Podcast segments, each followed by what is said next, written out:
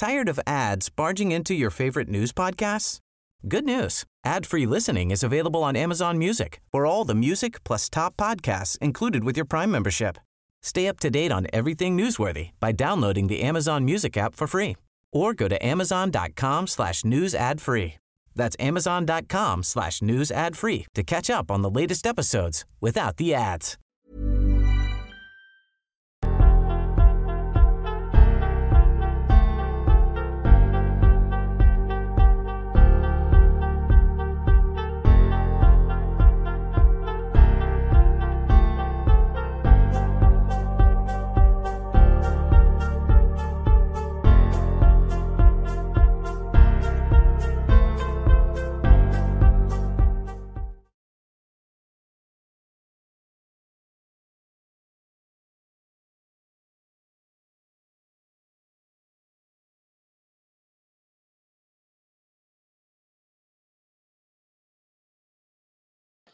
Muy buenas noches a todos y bienvenidos a un nuevo directo en el canal de YouTube, eh, canal de YouTube y también otras redes sociales a través de las cuales podéis seguir este directo, por ejemplo Twitter, Twitch, eh, Facebook, eh, LinkedIn y también posteriormente lo tendréis en formato podcast una vez esté emitido.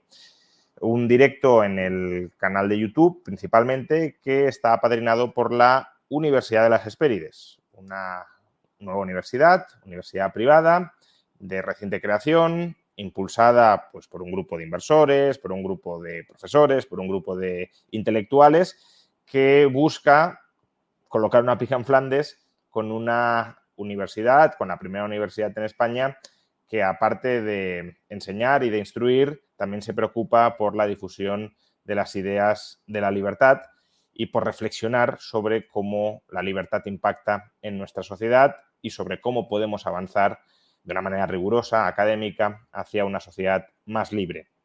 Se trata de una universidad que, como ya os he comentado en otras ocasiones, ofrece múltiples eh, programas de grado y de posgrado que irán además en aumento a lo largo de los próximos años y es además una universidad de la que tengo el honor de ser decano de la escuela de grado. Eh, por tanto, de alguna manera encargado de supervisar conjuntamente con otras personas eh, el contenido de los distintos títulos y de los distintos programas que ofrece la universidad. Y hoy hemos traído a un profesor de la universidad, concretamente del grado de Finanzas y Contabilidad, que se llama José Ruiz de Alda. José, muy buenas noches. Muchas gracias, Juan Ramón. Un placer estar aquí contigo que además de profesor también es inversor, inversor profesional, socio de, Cima Capital y que bueno, nos hablará de un asunto que está de bastante actualidad, al menos en los círculos inversores, en los círculos financieros, y es que mañana vuelve a cotizar, después de cuatro meses suspendida de cotización, la compañía EIDF, suspendida de cotización por ciertas irregularidades o ciertos problemas en su contabilidad. Y vamos a hablar precisamente sobre esto. Vamos a hablar sobre cómo un inversor profesional o amateur puede intentar protegerse del riesgo de que, bueno, pues eh, le engañe la empresa cuando le comunique cuál es su situación financiera. Hablaremos del caso de EIDF, que es el caso de más actualidad, el más sonado, probablemente el que tiene más impacto y más relevancia en el corto medio plazo, pero también hablaremos de otros casos, de otros escándalos financieros que se han vivido en España, como el caso de Pescanova o como el caso de Gowex, y también de técnicas para tratar de detectar preventivamente problemillas que pueda haber en la contabilidad y que puedan inducir, si no se detectan adecuadamente, al engaño, al error y a una pérdida monstruosa a un inversor, ya digo, tanto amateur como profesional, porque en esto, por desgracia, terminan cayendo todos. Como digo, José eh, es inversor profesional y también es profesor del grado de Contabilidad y Finanzas de la Universidad de Las Espérides.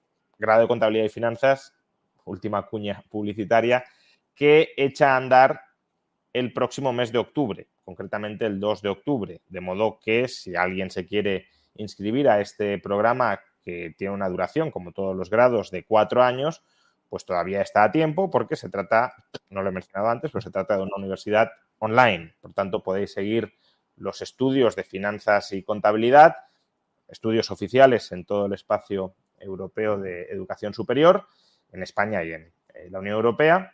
lo podéis seguir, podéis mm, aprender, podéis instruiros, podéis examinaros online, estéis donde estéis, en España o en Hispanoamérica, y tener, por tanto, a profesores como, como José.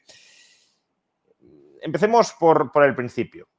Em, un inversor, sobre todo un inversor que aplique análisis fundamental y si lo queremos value investing, como una clase, un tipo específico de análisis fundamental, lo que intenta es estimar cuál es el valor de la empresa y una herramienta absolutamente indispensable para estimar cuál es el valor real, el valor intrínseco, el valor fundamental de la empresa, es la información que la propia empresa nos, proporciona sobre su situación financiera y sobre su desempeño financiero a lo largo de, un ejercicio o de varios ejercicios. Entonces, ¿cuál es la relación entre ser capaz de detectar buenas oportunidades de inversión y la integridad de la información contable que proporciona una empresa? Hombre, pues la, relación es, crítica, ¿no? Porque al final, eh, a mí siempre me gusta resumir el value investing o la inversión fundamental como ser capaz de predecir qué beneficios va a tener una compañía en el futuro, ¿no? El beneficio, obviamente, es un epígrafe que, sale de la contabilidad, concretamente de la cuenta de pérdidas y ganancias, y que es una, una, indicación de la rentabilidad que tiene el negocio, ¿no? Pues cuánto gana ese negocio con su actividad. Y en función de lo que gana un negocio, eso lo entenderá todo el mundo, los que tengan más conocimientos de finanzas y los que no, cuanto más negocio, más, beneficio tiene una compañía eh, a lo largo del tiempo, pues obviamente su valor eh, o el que está dispuesto a pagar un inversor que entre en la compañía, pues es mayor.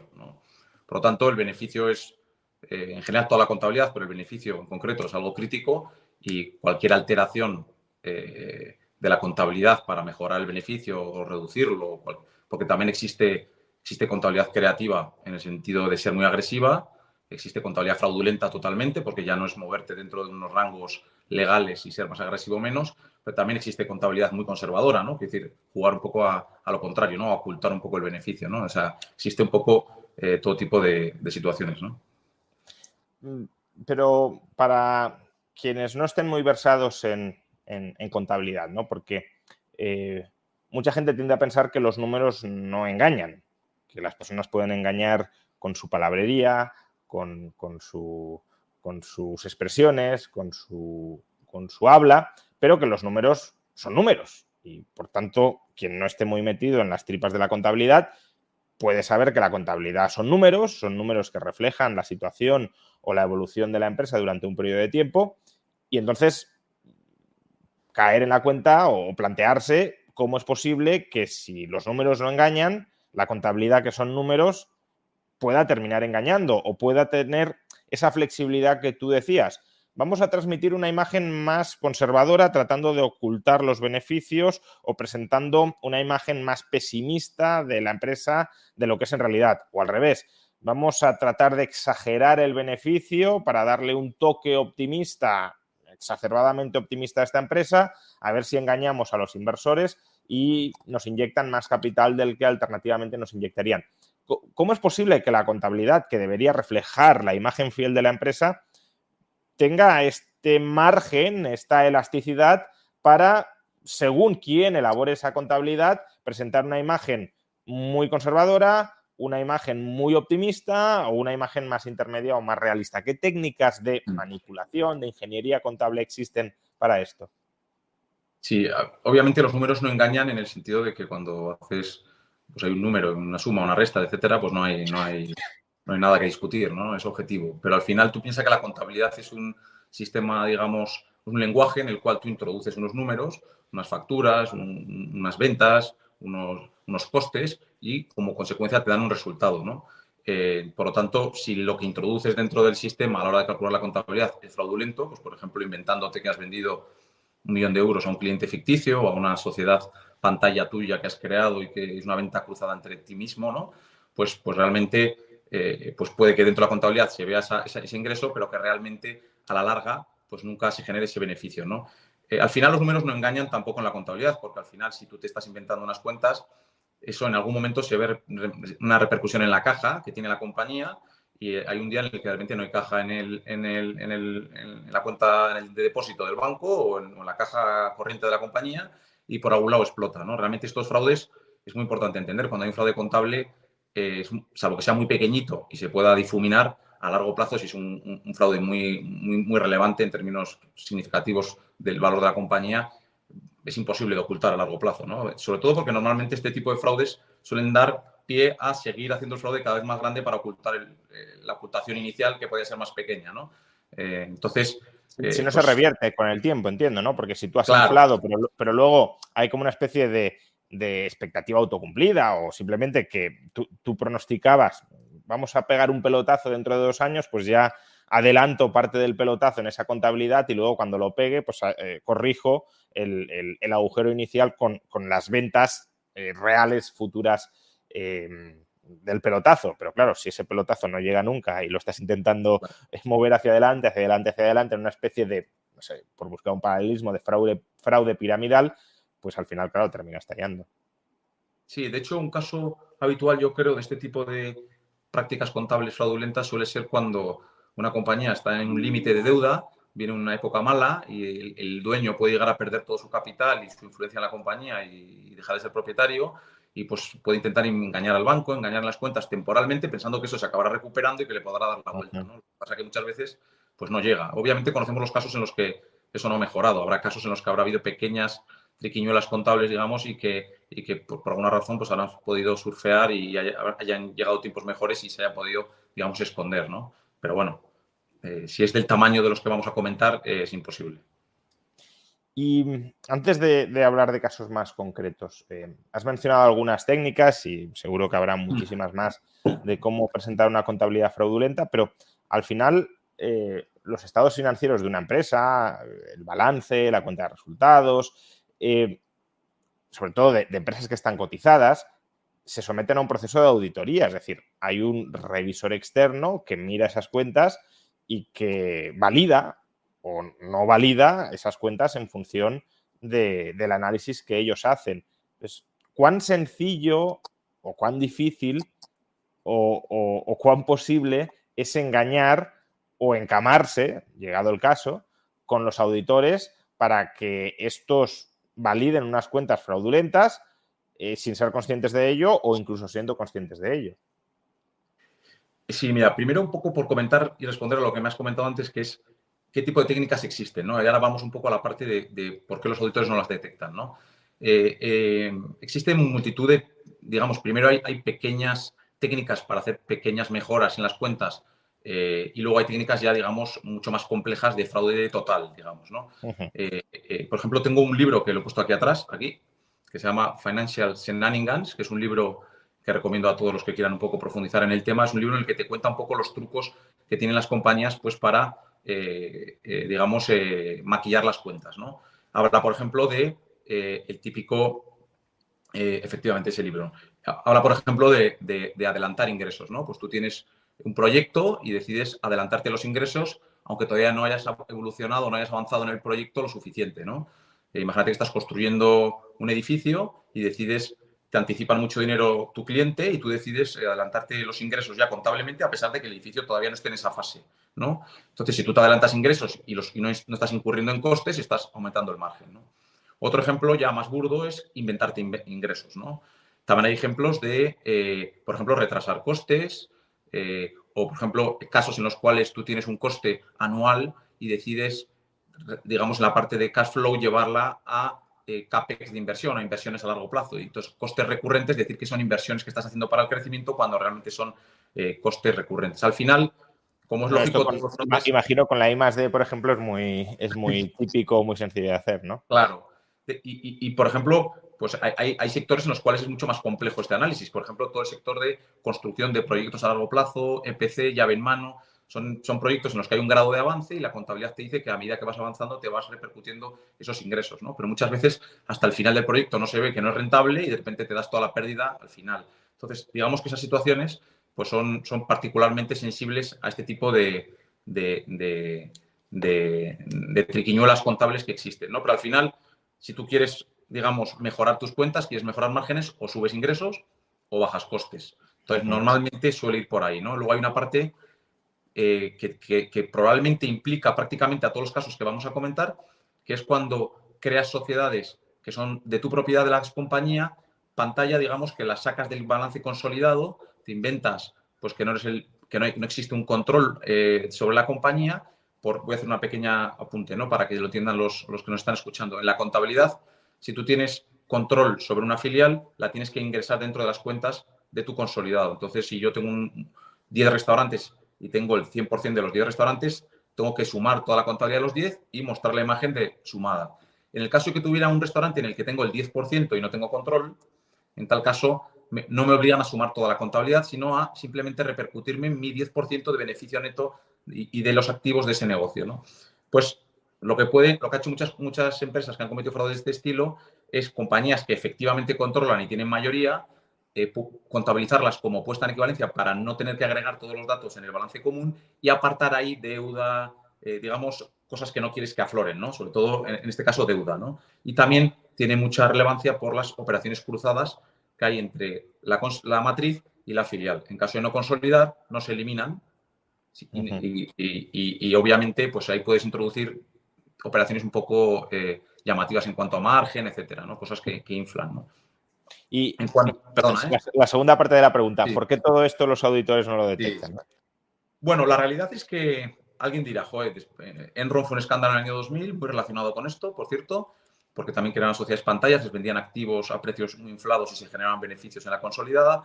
En el caso de Pescanova también se dio esta situación. Eh, en el caso de, de Go, es de otra forma, pero una situación similar. Dices, oye, ¿por qué esto los auditores no son capaces de percibirlo? ¿no? Bueno, lo primero es partir una lanza a favor de los auditores en el sentido de que obviamente van mejorando los procesos y demás. Y en el caso de IDF, por ejemplo, eh, había muchas operaciones con participadas que las tenían contabilizadas como puesta en equivalencia, o sea, como, como si no hubiera control, cuando sí que había efectivamente. Y, el, y cuando IDF intentó hacer una ampliación de capital de 150 millones para salir a cotizar al continuo, le exigieron que la auditara una Big Four. Y, y, en, este momento es cuando se ha destapado la realidad de la contabilidad. O sea, que digamos que Price aquí ha hecho un buen trabajo y ha identificado que había un problema. ¿no? Otra cosa sería revisar el auditor previo, que era un auditor mucho menos conocido, pequeño, eh, que obviamente, pues visto por lo que se ve, pues no, no identificó bien eh, eh, estos problemas, en, mi opinión, ¿no? Y, bueno, de hecho es uno de los criterios que hay que mirar siempre, ¿no? Que el auditor sea reputado, sea una firma razonable y también que cobre suficiente para, para tener los, los, medios, claro. Porque que no se nos olvide que un auditor no revisa el 100% de la compañía, hace como aproximaciones estadísticas. Quiero decir, si, si, tienes si te deben 40 millones de clientes y los cinco primeros son 10 o 20, pues igual el auditor manda una carta a los cinco primeros y considera que esa muestra es suficiente para decir si el resto, pues si, esa muestra es correcta, pues, pues digamos que extrapola al resto de, los clientes, ¿no? Entonces, eh, obviamente los auditores tienen una capacidad limitada, un presupuesto limitado y un tiempo limitado para analizar. Pero bueno, es verdad que cada vez es más difícil engañar eh, a los auditores pero se les puede engañar. Y la cuestión es, por ir avanzando, ¿no? Si a los auditores que son expertos en todo esto y que además tienen medios, tienen recursos, es verdad que también tienen muchas veces poco tiempo porque tienen que auditar muchas compañías y, van, eh, van a destajo continuamente, pero si son técnicos cualificados, profesionales, con, bastantes medios para detectar estos fraudes, si a los auditores se les puede llegar a engañar, en qué sentido o cómo los inversores, por ejemplo tú mismo o, cualquier otro inversor, eh, profesional o no profesional, puede detectar que algo huele raro en la contabilidad de una empresa y, oliendo raro, eh, evitar entrar en, este tipo de inversiones? Es decir, ¿cómo, ¿cómo podemos hacerlo nosotros mejor un auditor? Bueno, realmente eh, es difícil, ¿no? Porque obviamente el auditor tiene acceso a mucha más información que nosotros, claro. que le facilita la compañía. Y el auditor pues también habla con el banco y sabe la caja que hay, y habla con los clientes para saber un poco eh, eh, lo que le den los clientes y demás, ¿no? Pero sí que es verdad que hay, digamos, trucos, yo creo, en el sentido de, banderas rojas, ¿no? Red flags un poco para intentar evitar situaciones que tienden a darse o, que, o que suelen ser muestra de que puede pasar algo, ¿no? Eh, hay una que es la primera de todas, que es la más obvia de todas, que es entender el negocio, ¿no? Porque eh, ha habido fraudes contables, puramente contables, como es el caso de Pescanova, en el cual se apartaba deuda en filiales y el volumen de endeudamiento era mucho mayor del que se pensaba y la compañía estaba prácticamente, bueno, prácticamente estaba quebrada, pero en algún momento empezó el fraude y no estaría tan mal. Pero y es un fraude puramente contable y todo el mundo entiende el negocio de Pescanova, más o menos. Quiero decir, conocía la marca, el producto, tenía un historial y demás. Y luego hay situaciones como la de GoEx, en la cual pues, realmente era una caja negra el negocio, era un negocio nuevo, de wifi, de, de digamos, algo que, para el inversor es absolutamente nuevo y que muchas veces modelos de negocio novedosos es, te dicen, bueno, no entiendes el negocio, pero no pasa nada, porque es que es tan novedoso que no lo entiendes. ¿no? Es el ejemplo también de Wirecard, que es una compañía de pagos alemana que llegó a valer 20.000 millones de euros, superando en capitalización al Deutsche Bank, y, fue un escándalo contable también brutal. De hecho, los más, el más grande que ha habido, creo, en Alemania, y de hecho creo que igual el auditor, pues en Alemania no puede auditar compañías cotizadas en los próximos dos años, por ello, ¿no? Entonces. o sea, aquí Iguay no hizo un buen trabajo a diferencia de, Price. Obviamente, eh, es verdad que Iguay es una firma muy grande en la que he trabajado, por cierto, pero bueno, el auditor de Iguay en Alemania, en Wirecard, pues obviamente no hizo un buen trabajo. Muchas veces, en algunos casos, puede ser que no es que hagan mal trabajo, sino que, digamos, están en el ajo y hay dinero de por medio y hay otras cosas. claro, por eso te preguntaba antes hasta qué punto es un error inconsciente o un error consciente, ¿no? Sí. Cuando es enorme es muy difícil que sea inconsciente. Eh, pero es verdad que hay pequeñas triquiñuelas que muchas veces cuando una cuenta es muy, muy relevante para el auditor y pesa mucho en términos de facturación y demás, pues hay, hay, hay, mucha presión. Yo creo que eso cada vez está más conseguido porque además obligan a rotar a las compañías de tal forma que no te sientas prisionero de tu cliente, pero es relevante. ¿no? Luego, em, es muy importante, en mi opinión, em, bueno, también sospechar de las compañías con crecimientos excesivos, aunque las hay que son sanas y, y, hacen las cosas bien, pero es, a veces hay que sospechar, sobre todo en sectores y en negocios tradicionales en los cuales no es fácil explicar esos crecimientos, como era el caso de Enron, por ejemplo. Em, eh, eh, cuando hemos comentado sobre entender el negocio, pues es importante también eh, que tenga una historia el negocio. Es decir, cuando si, esa compañía lleva cotizando 15, 30 años, es difícil que haya cometido un fraude desde el inicio y no se vea en la caja, en las cuentas, porque cada año es más difícil de ocultar.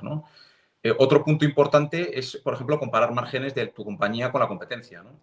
Eh, yo personalmente, analizando la compañía IDF, pues vi que sus márgenes de EPC, o sea, de construir instalaciones fotovoltaicas para terceros en sus tejados, para industriales, pues ellos hablaban directamente, de hecho está públicamente, aparte de, las cuentas que había, el, CEO de la compañía lo menciona, eh, pues hablaban de márgenes del 30%, ¿no? Cuando Solar Profit o La Luz, el Ignor y cantidad de inversores, o sea, de compañías similares eh, que hacen el mismo negocio y compiten con ellos, pues hablando con ellos, yo personalmente, pues me comentaban que era muy difícil tener márgenes por encima del 10%, ¿no? Eso es sospechoso, ¿no? Compañías, salvo que entiendas la ventaja competitiva, que sean tan claramente superiores, pues hay que entenderlo muy bien, ¿no?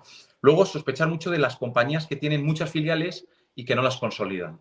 Cuando una compañía tiene muchas filiales que no consolidan, ojo, ya tener un poco de cuidado. Si encima hay una parte de que, la auditoría viene, de hecho en IDF, en las revisiones del auditor anterior, que se llama Crow, eh, venía, venían las, las digamos, las, las movimientos relacionados, quiero decir, las ventas de IDF a compañías en las cuales tenía participaciones, pero no control, a pesar de tener participaciones incluso del 91% en muchas de ellas. Pues ahí venían las transacciones, pues que unas venden a otras. Y, y, venía un poco el margen que venían. O sea, hay mucha información ya si el 50% de tus ventas viene de vender a compañías relacionadas contigo, pues hay un riesgo mucho más alto de que estés haciendo algo diferente, ¿no? Que si es un cliente externo, obviamente. Y, luego hay un punto obvio que es las compañías que dan beneficios contables magníficos, pero nunca generan caja. Que nunca se acaba de repercutir en caja. He ganado 35 millones en el año, pero he generado cero de caja. ¿Por qué? ¿Puedes explicar esto con un, paréntesis, ¿no? Porque muchas veces, em, sobre todo para el que no esté algo metido en contabilidad, esto de generar mucho beneficio y no generar caja suena raro. ¿Cómo es posible que una empresa gane muchísimo dinero y no tenga dinero? ¿no? Porque gana dinero. Si gana dinero, tiene que tener dinero. Entonces, eh, un paréntesis para que no nos perdamos en la explicación. ¿Cómo es posible que una empresa pueda tener beneficios contables astronómicos y aún así estar al borde de la suspensión de pagos porque no tiene caja? Te pongo un ejemplo de una, de una empresa que gane mucho dinero y no haya generado caja este año. Y no tiene que ver con ningún fraude. Yo soy una empresa que tengo activos inmobiliarios y he ganado 20 millones de euros y los reinvierto en cinco edificios nuevos ese año. Contablemente, la inversión de los cinco edificios, de esos 20 millones de euros, eh, no van a la cuenta de pérdidas y ganancias porque es una inversión a largo plazo. Sin embargo, ese año no he generado caja porque todos los ingresos que he tenido del negocio de mis edificios que ya tenía propiedad los he destinado a reinvertir en nuevas inversiones para que me genere más en el futuro. Entonces, ese es un ejemplo de generar beneficios y no generar caja. También puede pasar que yo haya vendido a un cliente un importe altísimo y a cierre de año yo lo haya vendido, lo haya firmado, lo haya entregado, pero no, haya cobrado del cliente. Por lo tanto, mi banco no esté en la caja, esté en el circulante, o sea, se me deba. Entonces, eso es sano, eso es totalmente... Pero a largo plazo, cuando una compañía... Es, sano si, termina pagando ese cliente, porque si no termina pagando ese cliente hay un problema. Efectivamente. Pero, pero esto son situaciones en las que un año puede pasar, dos también, y, tres y cuatro también. Pero hay un momento en el que digo, dejas de invertir o, todo esto se ajusta y se normaliza. Eh, cuando, cuando una compañía está constantemente generando grandes beneficios y o no reduce la deuda, no genera caja, pues es llamativo, ¿no? tienes que entender claramente en qué está invirtiendo y que ese dinero que ellos dicen que son inversiones no sean gastos y por lo tanto no sea el beneficio lo que dicen que es, ¿no? O sea que ya cerramos este paréntesis. Es posible que una empresa, de hecho es relativamente habitual, eh, pueda generar altos beneficios y aún así no tener, no tener caja, no acumular caja, tener un problema de liquidez. Y desde tu punto de vista, esta sería como la bandera roja más clara o casi más importante de que algo, si, es sostenido en el tiempo, de que algo raro está pasando, ¿no? Sí, obviamente eso, eso es peligroso, o sea, es un indicador cuando, salvo que lo entiendas, quiero decir, si, tú entiendes bien el negocio, es la compañía, por ejemplo, claro. claro y si, ves que cada año, cada año es una excusa nueva de por qué no se genera caja y diferente, y hay un momento que estás un poco cansado ya de escuchar cosas diferentes y como que siempre hay justificaciones eh, difíciles eh, para ese tipo de preguntas, normalmente es que suele haber algún tipo de, maquillaje. Vale, pues em, estas serían pues algunas red flags, banderas rojas que, que no no nos indican que necesariamente hay fraude, pero que sí deberían llevarnos a sospechar que algo puede haber. Obviamente, para certificar un fraude o para eh, pues no avalar eh, los estados financieros de una empresa, eso lo tiene que hacer un auditor con información mucho más concreta y fidedigna de que algo no encaja, pero aunque no seamos auditores y aunque no tengamos toda esa información, sí podemos tener esas sospechas y si las tenemos, evitar meternos en esas compañías que a lo mejor pintan muy bien sobre el papel, pero con muchas banderas rojas alrededor. ¿no? Eh, hablemos de algunas de esas compañías que además han sido compañías que han, en las que han metido la pata, digámoslo así, en las que han cometido errores eh, inversores muy buenos. Por ejemplo, el caso de Pescanova. El caso de Pescanova afectó a Bestinver, al Bestinver original, al mejor Bestinver en su mejor momento, eh, inversores reputadísimos, eh, con rentabilidades históricas altísimas, es decir, muy buenos detectando oportunidades de negocio, pero se les coló un fraude contable en forma de empresa como era Pescanova. Eh, ¿Qué hizo Pescanova y por qué a tu juicio, ellos lo sabrán, pero por qué a tu juicio no, no lo detectaron siendo inversores tan experimentados? Sí, en el, caso de Pescanova es un caso, en mi opinión, complejo. Quiero decir, hay, situaciones que, en mi opinión, son un poco más burdas. Quiero decir, que enseguida saltan a, alguien, a un inversor experimentado, enseguida le llama la atención si le dedica algo de tiempo y hay situaciones que son mucho más complejas. ¿no? Yo creo que el caso de Pescanova es especialmente complejo, primero porque es una compañía que llevaba décadas cotizando, eh, con, un historial de resultados bastante razonable, eh, con un empresario que era propietario de la compañía y que en principio no tenía incentivos a, hacer este tipo de fraudes. Antes hemos hablado de cómo evitarlo. Normalmente que haya un dueño es bueno, ¿no? Hay casos en los que no ayuda, porque si el dueño es, eh, digamos, va por el camino de, del fraude o de, o de, querer crecer muy rápido a lo largo de la compañía, pues puede hacerlo también. Pero es verdad que es más fácil que lo haga un directivo que quiere dar un determinado resultado para obtener un determinado bonus o cosas así a corto plazo que lo haga un dueño de una compañía que sabe que estas cosas siempre acaban aflorando. ¿no? Entonces, en el caso de Pescano había un dueño, era un negocio relativamente fácil de comprender, una parte, eh, por lo menos, el producto marquista con los caladeros, con, la flota, etcétera. Eh, tenía un historial eh, cotizando importante sin que hubiera, se hubiera destapado ningún tipo de regularidad contable, lo cual obviamente son esos criterios que nos gustan, ¿no? Pero, por otro lado, pues, digamos, el gran problema, yo creo que los gestores de Investing ya lo comentaron en su momento, era que ellos ya habían percibido, se sentían un poco incómodos y habían desinvertido en parte porque la deuda de Pescano, a pesar de generar rentabilidades y beneficios todos los años, pues constantemente se mantenía o crecía, ¿no? No decrecía, ¿no? Entonces, tú ves una situación financiera que está un pelín ajustadita, pero dices, bueno, un par de años buenos de beneficios, bajas un poco la deuda y enseguida ya estás cómodo, ¿no? Con ello. Entonces, en este caso, eh, eh, ellos mismos yo creo que ya habían identificado o estaban un poco incómodos con esa situación, sin llegar a pensar que la magnitud era la que fue después, y creo que la inversión era relativamente más pequeña, bastante más pequeña por ese motivo, ¿no? Pero al final, en el caso de Pescanova, que es personalmente, vamos, es un fraude que a mí me habría cogido seguro, porque es un fraude hecho de una forma eh, muy concienzuda y, ya te digo, ¿no? Y todo lo demás no eran, no eran banderas rojas, ¿no? al final es una compañía que en un momento dado se encuentra con unas inversiones muy, muy fuertes, muy, muy fuertes en, piscifactorías, etcétera, en nuevos mercados, en nuevos, eh, eh, digamos, negocios de crecimiento eh, de la pesca y en un momento dado, pues inversiones que realizan malas, apalancándose con deuda, pues empiezan a generarles una, una situación de apalancamiento complicada. ¿no? Y lo que van haciendo es crear filiales, no consolidarlas y, digamos, eh, apalancarse mucho en esas filiales y ocultar deuda en filiales no consolidadas. ¿no? Entonces, lo que realmente pasó es que, la compañía, en vez de tener, eh, pues creo que eran 1.600 millones de deuda neta, pues tenía 3.300, ¿no? O 3.400, tenía el doble de deuda, con lo cual una compañía que ya iba ajustada en cuanto a métricas de apalancamiento, pues de repente era absolutamente inviable, ¿no? Y eso afloró, ¿por qué? Porque hay un momento que los bancos que que, sí que saben que una filial depende de algo o, si una filial no paga, pues le piden, eh, eh, al final tienen que mirar el registro quiénes son, los accionistas, etcétera. Digamos que hay una información por detrás ya de los propios bancos y demás que hay un momento que es insostenible y salta, ¿no? Y eso es lo que pasó en el caso de Pescanova. Yo personalmente creo que Pescanova es de los más complicados. Es decir, que estuvo muy bien hecho por una persona con un buen historial, eh, con muchos años dirigiendo muchas compañías, con un negocio relativamente fácil de comprender, marquista y, demás, y, era especialmente difícil. Y de nuevo, otro paréntesis, porque a lo mejor mucha gente lo sabe, pero otra no. Si a un inversor le pilla invertido en una compañía que comete un fraude y que, por ejemplo, el fraude ocultaba una situación de bancarrota, el inversor lo pierde todo. Obviamente. No. Lo digo porque uno podría pensar, bueno, pues si me ha engañado este señor, puedo litigar contra él y me tendrá que devolver lo que me ha defraudado. Pero claro, aquí no estamos en esas porque la empresa ha pagado ese dinero a otras personas. Tired of ads barging into your favorite news podcasts? Good news. Ad-free listening is available on Amazon Music. For all the music plus top podcasts included with your Prime membership. Stay up to date on everything newsworthy by downloading the Amazon Music app for free or go to amazon.com slash news ad free. That's amazon.com slash news ad free to catch up on the latest episodes without the ads. personas que han interactuado con ella de buena fe y por tanto el inversor se encuentra con un cascarón vacío que no vale nada.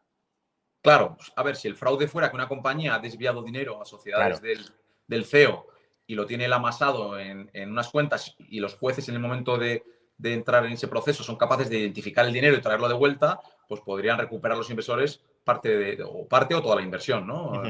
Eh, se podría dar Pero cuando es una situación de excesivo apalancamiento que la compañía ha ocultado para que no lo vean los bancos y le sigan financiando, normalmente es una situación en la que el capital ya probablemente vale cero y, lo que vas a recuperar, pues, o si no es cero, va a ser mucho menor de lo, lo que es el valor teórico de la compañía en bolsa antes de identificarse eh, eh, eso, ¿no? Porque al final tú piensas que los dueños de, la, de una empresa, de un negocio, son los que le prestan dinero y los accionistas. Con una prelación. El que le ha prestado tiene que cobrar antes y luego el accionista. Si de repente aparece que hay mucha más gente que era dueña de ese negocio que no lo sabía y que va antes que tú, pues probablemente significa que a ti no te llegue nada del cesto de pan a, medida que vaya cogiendo cada uno su trozo. Por eso, por eso es tan importante eh, evitar caer en uno de estos fraudes, porque no es eh, si invierto aquí y luego es un fraude, me voy a tener que tirar varios años en un juicio para recuperar el capital. No, es que no lo vas a recuperar en, en su práctica totalidad. ¿no? Em, vamos con el caso de GoWex, otro, otro escándalo financiero muy sonado en, la historia de la bolsa española. ¿Qué, sucedió ahí exactamente? En el caso de GoWex es un, caso eh, diferente porque, como te comentaba, en, este caso hablamos de un modelo de negocio nuevo, disruptivo, con un crecimiento brutal de ingresos año a año. ¿no? Entonces, eh, eh, y tiene que ver más con que el dueño de la compañía y los directivos. ¿A qué se dedicaba, no? Porque ya ha pasado mucho tiempo. Eh, ¿Y a qué se dedicaba exactamente? Pues no es fácil de decir exactamente, ¿eh? pero bueno, Google se dedicaba sobre todo a gestionar pues, todas estas redes de wifi públicas, pues de las marquesinas, eh, contratos públicos de los ayuntamientos, por los cuales tú te conectabas como, como ciudadano, ¿no? O viandante, pues te conectabas a una red wifi gratuita, a cambio te, había publicidad y supuestamente ellos, pues, pues con, enrutando la publicidad con tu geolocalización, pues, pues vendían la publicidad más cara, un poco eh, eh, cosas que, realmente se pueden hacer hoy en día, pero, pero, pero aplicado un poco al wifi eh, urbano, etcétera, y este tipo de contratos. ¿no? Entonces, eh, es una compañía que, crecía pues, a, no a doble dígito, crecía a ritmos brutales durante, durante muchos años seguidos. Eh, llegó a valer 2.000 millones de euros en el mercado alternativo bursátil, que hay que entender que dentro de la bolsa española el mercado alternativo bursátil es para compañías pequeñas, ahora se llama BM Growth, es un mercado que tiene una función social muy buena, que es que este tipo de compañías pequeñas puedan buscar otros medios de financiación que no sean los tradicionales bancarios, pero es un mercado que en el cual los requisitos muchas veces, eh, por de publicación de cuentas y demás, son un poquito más livianos en el sentido de que, de que, hombre, son compañías pequeñas que no tienen unos grandísimos presupuestos para hacer reporting y de, para, digamos, para tener gente dedicada puramente a esto y todo eso lo facilita, ¿no? Eh, eso hace que normalmente no te exijan que el auditor sea tan, tan relevante, etcétera, aunque muchas compañías del BM Growth, por querer dar una imagen eh, o dar seguridad y certidumbre, contratan auditores Big Four o, con mejor reputación, ¿no? Pero en este caso, de hecho, el caso GOES es gracioso porque llegó a valer 2.000 millones de euros y creo que pagaban al auditor 40.000 40 euros al año, ¿no? Entonces la magnitud un poco de la auditoría versus el valor de la compañía y la facturación era un poco ridícula, ¿no? Mm. En, el, caso de GoWex todo está ya porque eh, Gotham City Research, que es un hedge fund eh, inglés eh, gestionado por Daniel Yu, pues publica un informe, bueno, toman una posición corta en la compañía y después publican un informe explicando por qué, por qué han tomado esa posición corta. ¿no? Y posición corta es apostar, para los que no sepan, apostar que va a bajar la compañía. Entonces, este tipo de fondos funciona de la siguiente forma. Identifican un fraude, saben que vale mucho menos de lo que está cotizando en bolsa, eh, lo investigan muy, muy, muy en profundidad y una vez que lo han investigado, eh, se ponen cortos ellos y, posteriormente, digamos que publican sus, eh, el resultado de su estudio para que todo el mundo lo pueda ver y normalmente provocan la propia caída de la acción porque porque muestran a la gente la realidad, ¿no? si, tienen, si tienen razón, que en algunos casos pues, se pueden llegar a equivocar y que, que se corrija, ¿no? Pero en este caso, Gotham City Research publicó un estudio diciendo que los ingresos de COEX pues, eran un 10% de lo que ellos decían, ¿no? Y en este caso, por ejemplo, eh, pues se daba la situación de que había una compañía que era el mayor cliente con un 10% de las ventas de GOEX, que a su vez era el mayor proveedor de la compañía, cliente y proveedor, algo raro en general. Y, se encontró que esa compañía, a pesar de que ópticamente parecía que no, eh, eh, había accionistas que eran compañías que a su vez eran de directivos de GoWex. Entonces había una pequeña muestra de que había directivos de GoWex por detrás. Entonces realmente lo que decía aquí el informe y que se demostró posteriormente es que los principales cinco clientes de la compañía realmente eran sociedades que habían creado los propios directivos de GoWex, el propio propietario de GoWex, exactamente. Todo esto que la gente lo coja un poco, eh, que se lea la sentencia y vea el caso exactamente. Yo más o menos comento los principales puntos me puedo equivocar también. Pero en principio habían creado sociedades para, digamos, crear ventas falsas y márgenes falsos y un crecimiento falso que no existía, ¿no? Eh, y, esa, es un poco la, realidad. Y en este caso, GoWex hace una comparativa muy buena de ventas y de ratios de venta comparado con otras compañías cotizadas que había, como Boingo, que cotizaba en la Bolsa de Nueva York, y había ciertos, ciertos ratios que no tenían mucho sentido, ¿no? Como, como muchas ventas por empleado, pues si Boingo tenía 100.000, pues GoWex tenía 10 millones o 2, ¿no? O un millón, no recuerdo. Está en el informe, ¿no? El informe se puede acceder todavía hoy. Se llama Let's se puede, eh, de Gotham City Research y es, muy interesante. Está en inglés, pero, pero detalla en 90 páginas toda, toda la situación, ¿no?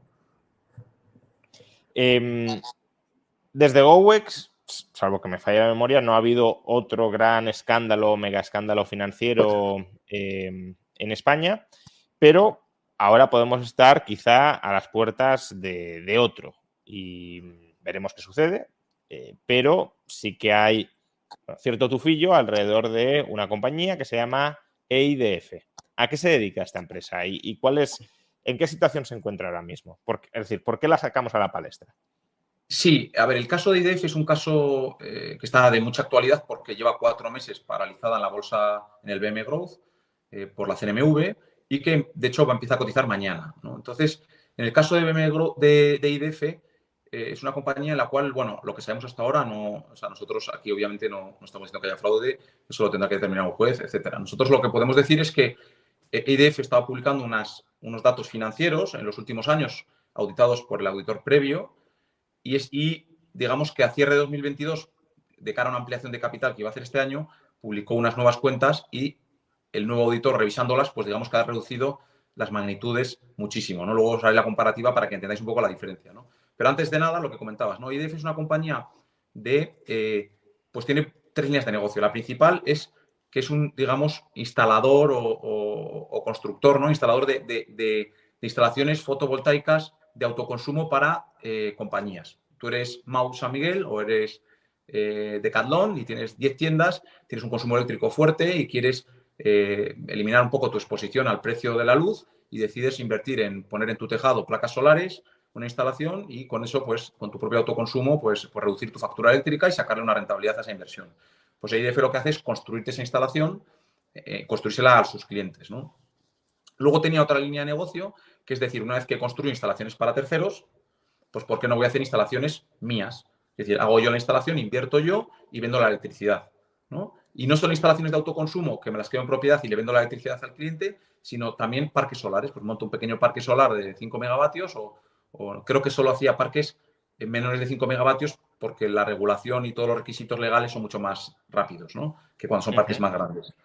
Eh, y ya creo un parque y me lo quedo en propiedad y vendo la electricidad. ¿no? Y luego una tercera pata que, ya empezó el año pasado, que es comprar una comercializadora, que es la que directamente vende la electricidad al cliente y se lleva margen por, por comercial, por, por la venta, ¿no? que es el puro comercial. Entonces es un poco un modelo que a priori está integrado, tiene sentido y eso es lo que se dedicaba a la compañía. Em, ¿Y, ¿Y, qué ha pasado con esta empresa? Porque ha estado cuatro meses suspendida de cotización, mañana vuelve a cotizar. Em, eh, ¿Por qué? Eh, ¿Qué, llevó al auditor a, introducir salvedades en, las cuentas de, la empresa? Sí, voy a explicar un poco, un poco el previo. ¿no? La compañía sale a cotizar en el año 2021. Desde el año 2021 hasta este año 2023, de hecho, al precio que está paralizado a día de hoy todavía, pues tiene una rentabilidad del 2000%. Es la mejor compañía en la bolsa española en los últimos dos años, desde que salió a cotizar. No había ninguna compañía con mayor rentabilidad en la bolsa española. Y es una compañía que de repente empieza pues, a mostrar unos crecimientos muy, muy fuertes en, todas las magnitudes, ¿no? En crecimiento de ingresos, crecimiento de márgenes y beneficio operativo, etc. Hasta tal punto que cierra el primer semestre de, 2022 pues con un EBIT o un beneficio operativo del negocio de unos 31 millones de euros y un beneficio neto de unos 23 millones. Y eh, como está cotizando en el BM Growth, solo tiene que publicar semestralmente. Entonces teníamos ese dato del auditor auditado por el auditor previo y digamos que en el 2022, eh, al cierre de año, ya le exigen que Price tiene que auditar las cuentas. Eh, la compañía había dado indicaciones a algunos inversores, o por lo menos eso me había llegado a mí, por parte de inversores, de que estaban...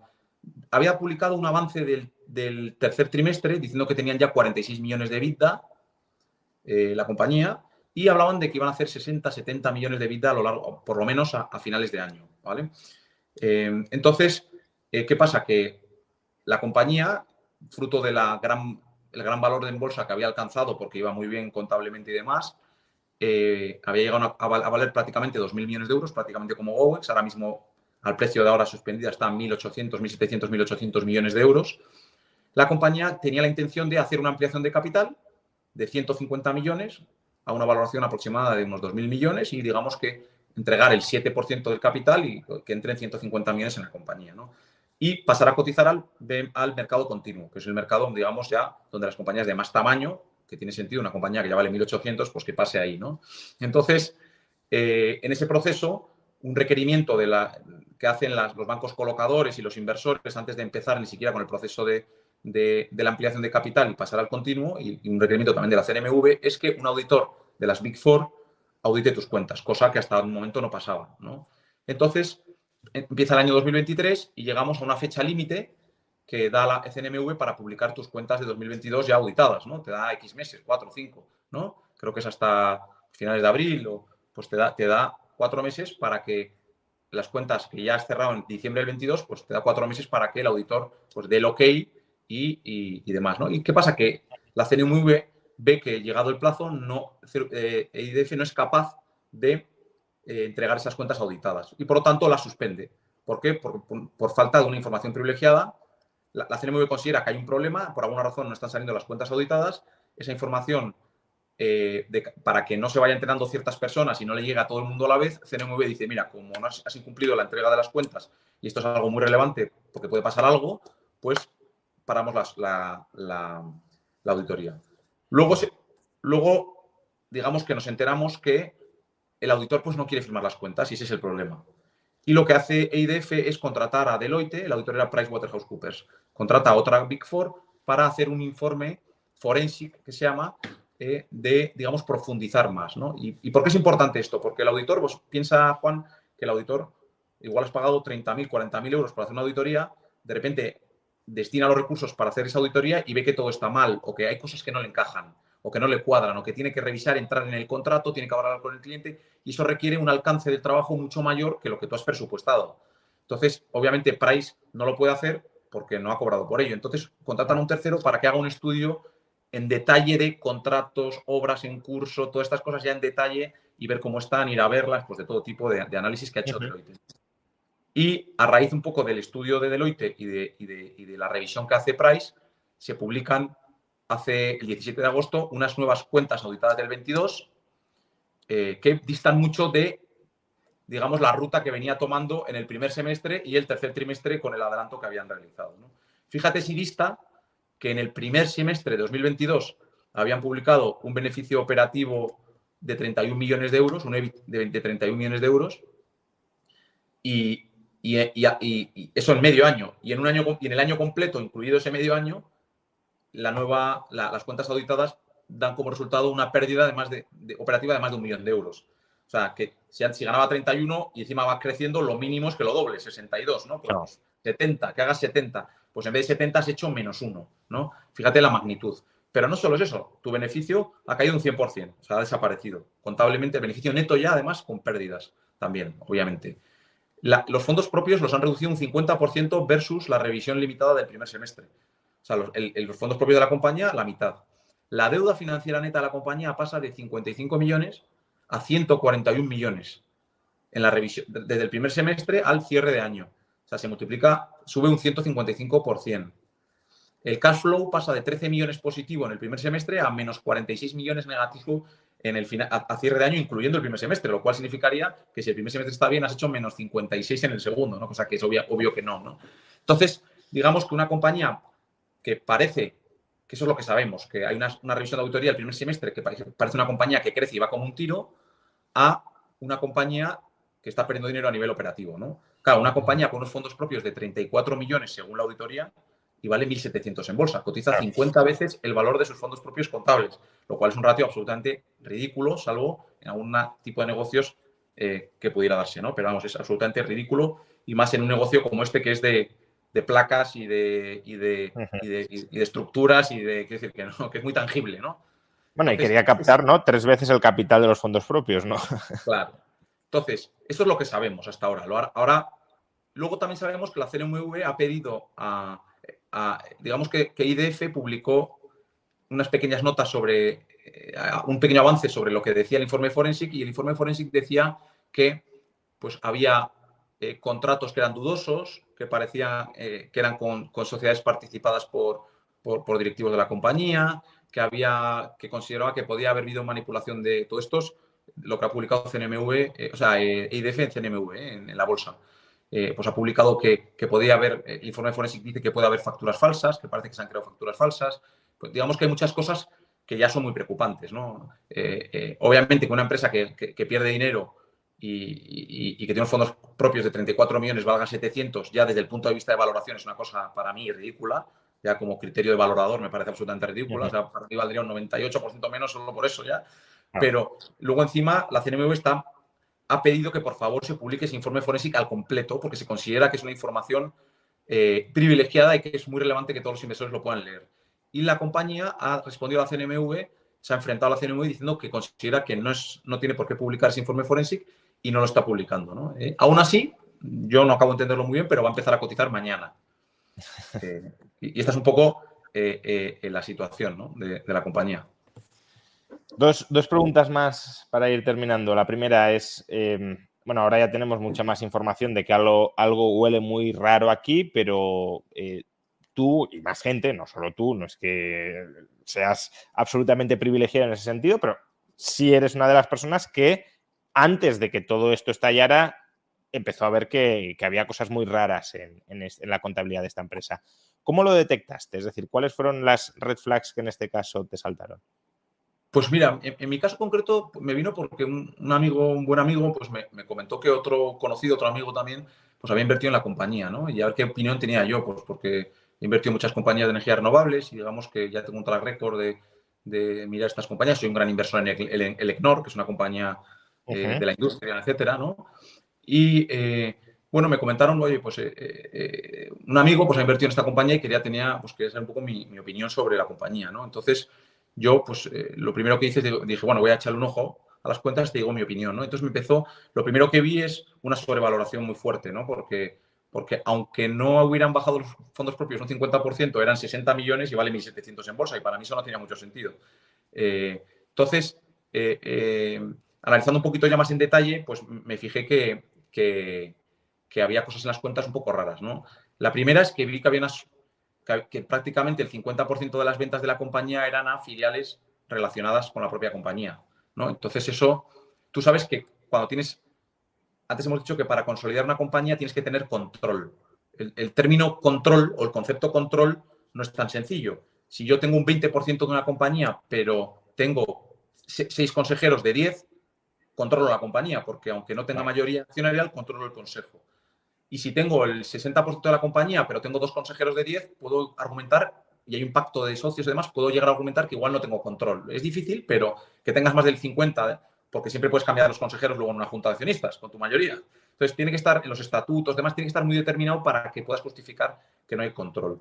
Pues en este caso, digamos que la compañía, pues yo pude ver que tenía dos, dos grupos de negocios, unos con una filial de Banco Sabadell que era su socio que le financiaba, que no, tiene por qué estar relacionado, y con un fondo alemán en los cuales tenía el 91% en el caso del fondo alemán y el 75% en el caso de las demás compañías, las de, relacionadas con Sinia, en las que tenía pues, 91 y 75%. Es difícil argumentar que teniendo el 91% de una compañía no tengas control. Y sin embargo, había unas ventas muy fuertes de la propia matriz a esas filiales. ¿Qué pasa?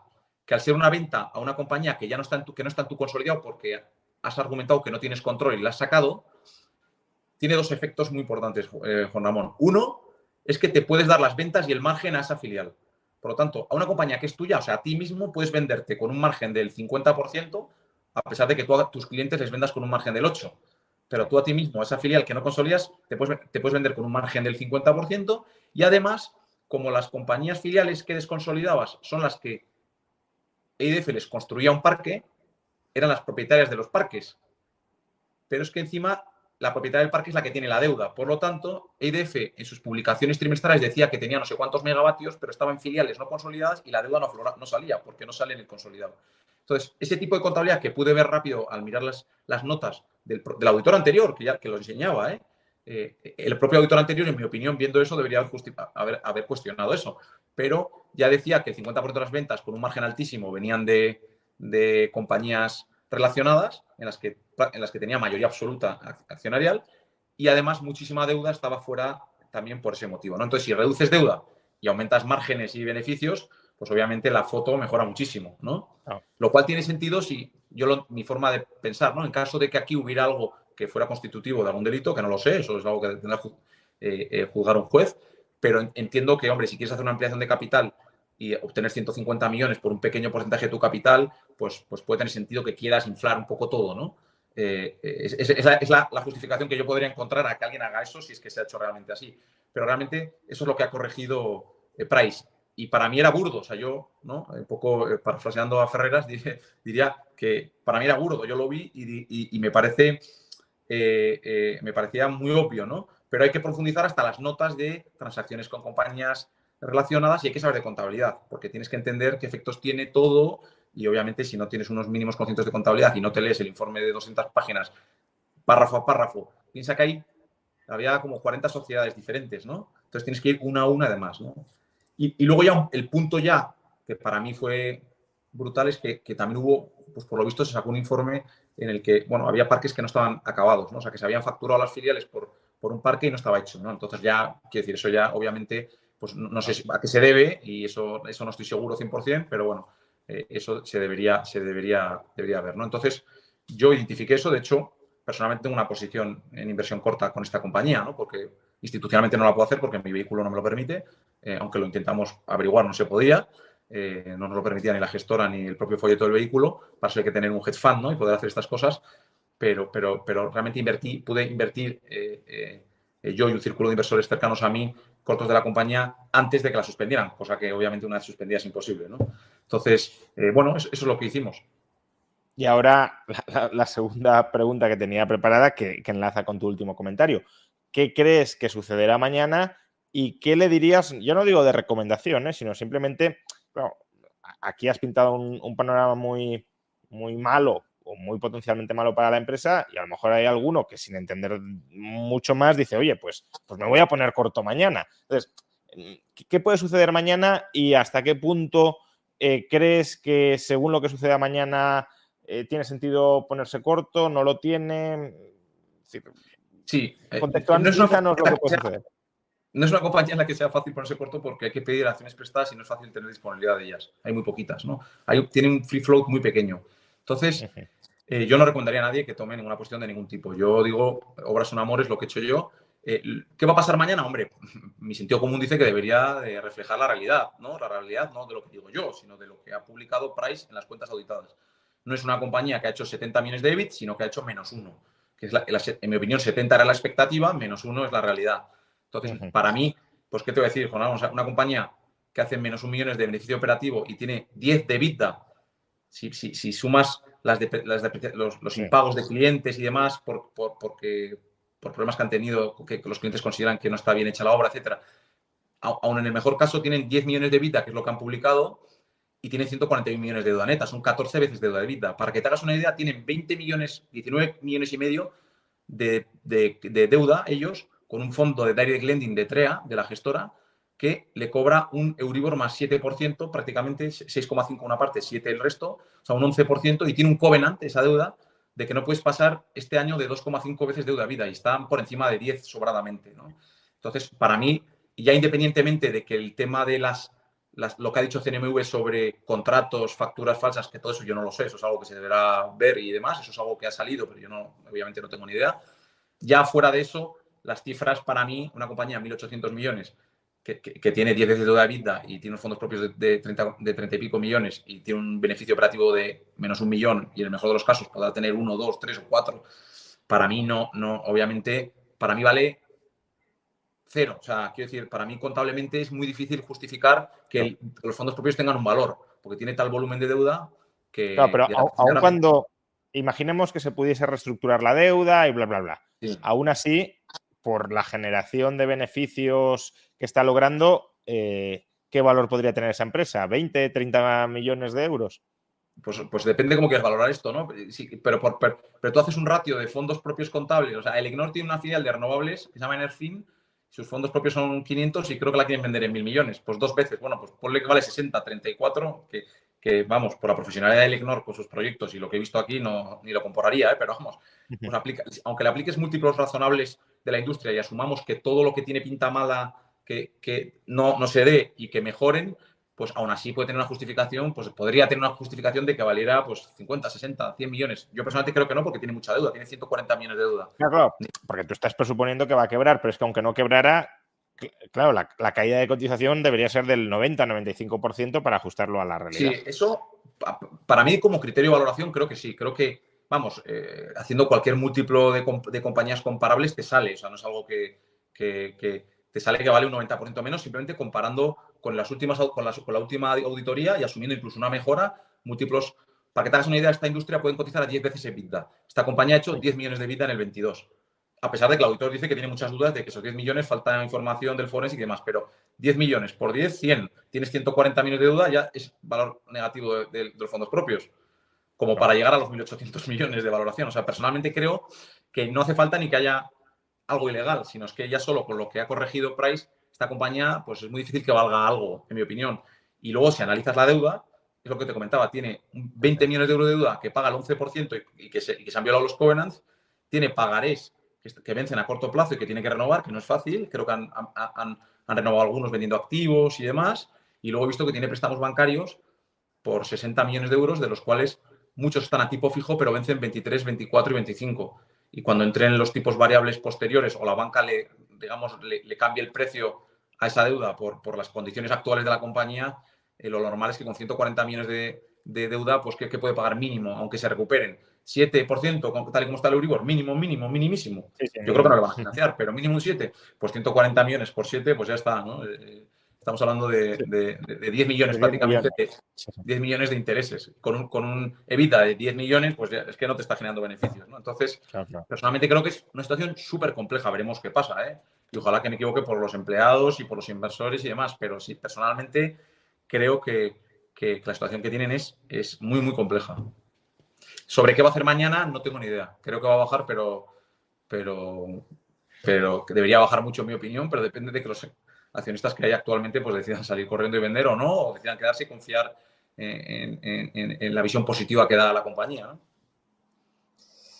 Bueno, pues veremos qué sucede mañana y en todo caso, pues felicidades por haber detectado no sabemos si fraude, porque eso, como dices, no, tenemos información ni podemos enjuiciarlo, pero sí, desde luego, mm, problemas en la contabilidad que han sido certificados por la auditora y que suponen, después de la corrección por parte de la auditora, un ajuste previsiblemente muy importante en la valoración bursátil de esta empresa y por haberlo detectado pues, pues antes de que estallara el escándalo eh, financiero de manera, de manera pública y conocida para, todos los que lo hayan querido eh, seguir. Bueno, pues eh, José Ruiz de Alda, muchas gracias por acompañarnos en esta charla de, una hora sobre escándalos, fraudes financieros, cómo detectarlos. antes de marcharte, querría aprovechar nuevamente para recordar que José es profesor, por un lado, en el máster de Value Investing y Teoría del Ciclo Económico del Centro de Estudios SOMA y el Centro de Estudios SOMA ha sido el centro impulsor de la Universidad de las Hespérides y también José Ruiz de Alda va a ser profesor en el grado de contabilidad y finanzas. No lo he mostrado antes, aprovecho para mostrarlo ahora. En, esta página de la universidad eh, tendréis el link, lo tenéis en la descripción de este vídeo y lo tendréis en el comentario destacado. Eh, en, la página web de la universidad podéis encontrar información sobre la universidad y más detalladamente sobre este grado oficial en finanzas y contabilidad, en el cual pues estaremos algunos dando clase, entre ellos pues eh, José Ruiz de Alda.